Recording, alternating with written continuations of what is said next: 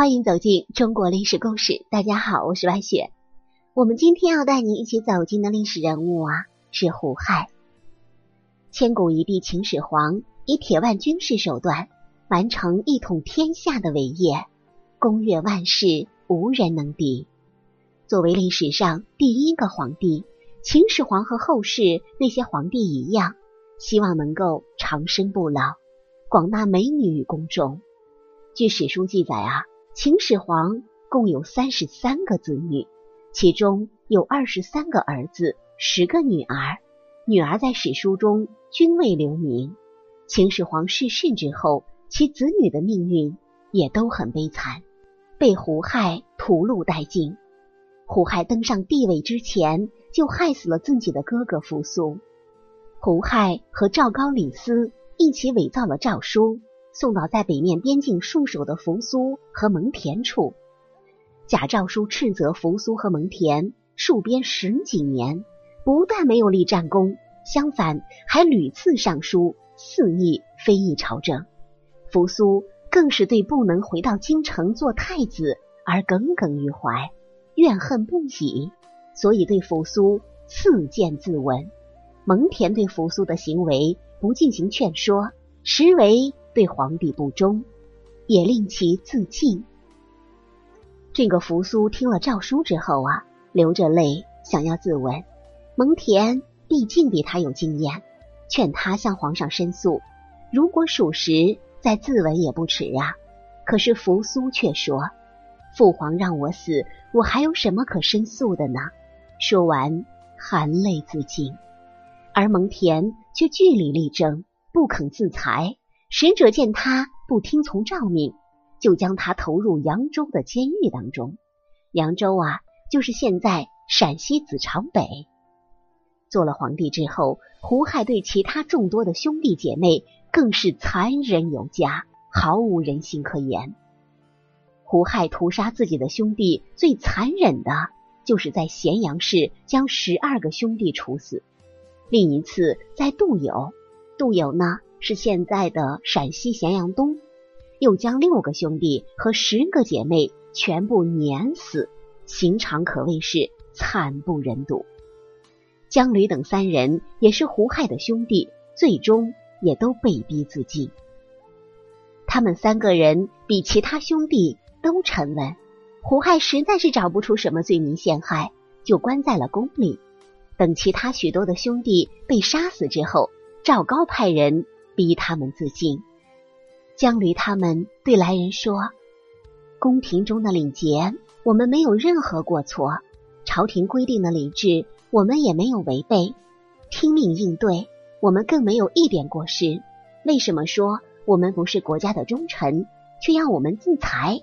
来人回答：“我不知道你们为什么被定罪处死，我只是奉命行事。”江吕三人相对而泣，最终引剑自刎。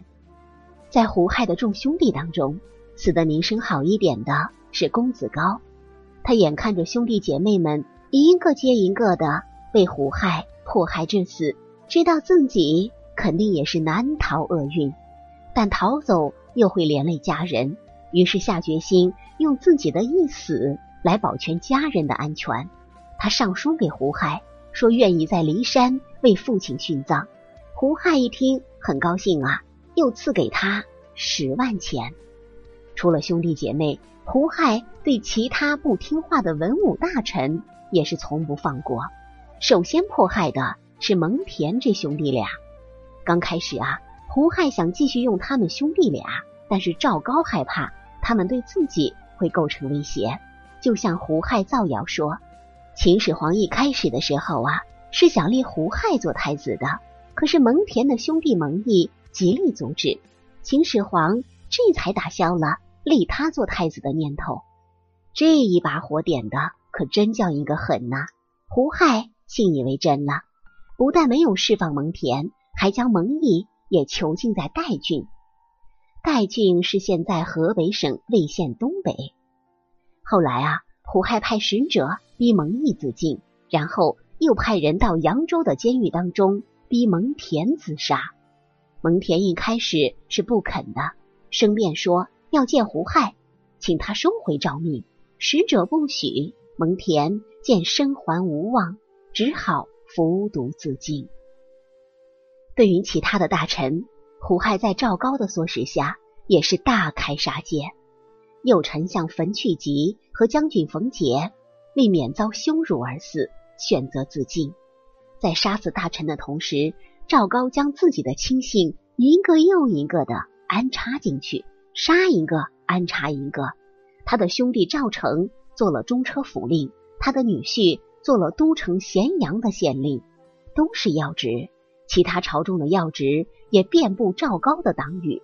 胡亥只知道自己享乐，对赵高的这些阴谋动作毫无防备，最终也死在赵高之手。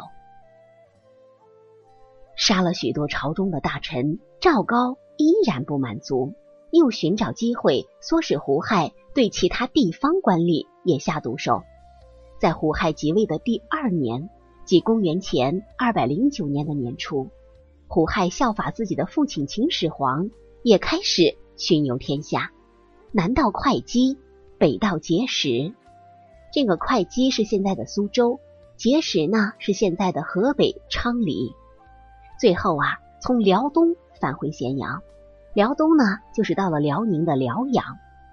这一路路途也是挺遥远的。在巡游的途中，赵高阴险的对胡亥说：“陛下这次巡游天下，应该趁机树立自己的威信，把那些不听从的官吏一律诛杀，这样您才能有至高无上的威信。”胡亥一听，也是不问个青红皂白，就连连下令。诛杀异己，结果弄得大臣们惶恐不安。赵高实际上把年轻无为的胡亥当成了扩张自己权势的工具而已。而对于李斯这个原来的盟友，赵高也没有放过，借胡亥之手除掉了李斯。赵高设计使胡亥对李斯不满，然后又找机会向胡亥诬陷了李斯三个罪名。其一是李斯原来参与了拥立胡亥继位，但后来总抱怨自己不受重用，想和胡亥分土做王。其二是李斯的儿子李由做了三川郡守，而陈胜作乱经过三川郡，李由却不积极镇压，因为他和陈胜是邻县的同乡，听说李斯和陈胜他们也是通过讯息的。其三啊。是李斯作为丞相，权力太大了，甚至都超过了皇帝你，而这他还是不满足，似乎是有二心啊。这个似乎其实是肯定啊。胡亥听了赵高的话，想抓李斯，却又没有真情实据，就先派人监视李斯。李斯也是能够得到消息的，就上书揭发赵高的劣迹。胡亥。却始终不肯相信，反而将书信给赵高看。赵高知道和李斯是你死我活的斗争，就进一步的罗织罪名，诬陷李斯。胡亥将李斯抓捕，交给赵高负责审理。赵高自然不肯放过这个难得的机会，对李斯用尽酷刑，逼得李斯认罪。李斯实在是无法忍受酷刑的折磨啊，只好屈打成招。赵高拿着李斯的供词上报胡亥，最后李斯在公元前二零八年，也就是胡亥即位的第二年，被处以极刑。什么样的极刑？先是情面，情面啊，就是在脸上刺字，是秦朝的一种侮辱的刑罚。然后是异刑，异刑就是把鼻子割掉，这也是属于秦朝的一种酷刑。然后再砍断左右指。左右指指的是左右脚，之后又来了一个腰斩，这还不够，最后啊来了一个海刑。什么是海刑啊？海刑就是剁成肉酱啊！我们来看一看，先在脸上刺字，然后割掉鼻子，然后砍掉左右脚，之后还拦腰斩断，最后还要再把它剁成肉酱，也就是用五种刑罚处死了李斯。李斯的一家也同时被杀害。后来，胡亥终被赵高杀死。不过啊，赵高后来也为自己的残忍付出了代价，两年后被秦王子婴诛杀。那么，这个子婴又是何人呢？好了，朋友们，本期的故事到这里就结束了，感谢您的收听。喜欢的朋友欢迎点赞转发，也欢迎您评论留言。下期呀，我们就带你走进秦王子婴的故事。关于这个秦王子婴，历史上也是众说纷纭。我是白雪，下期再见。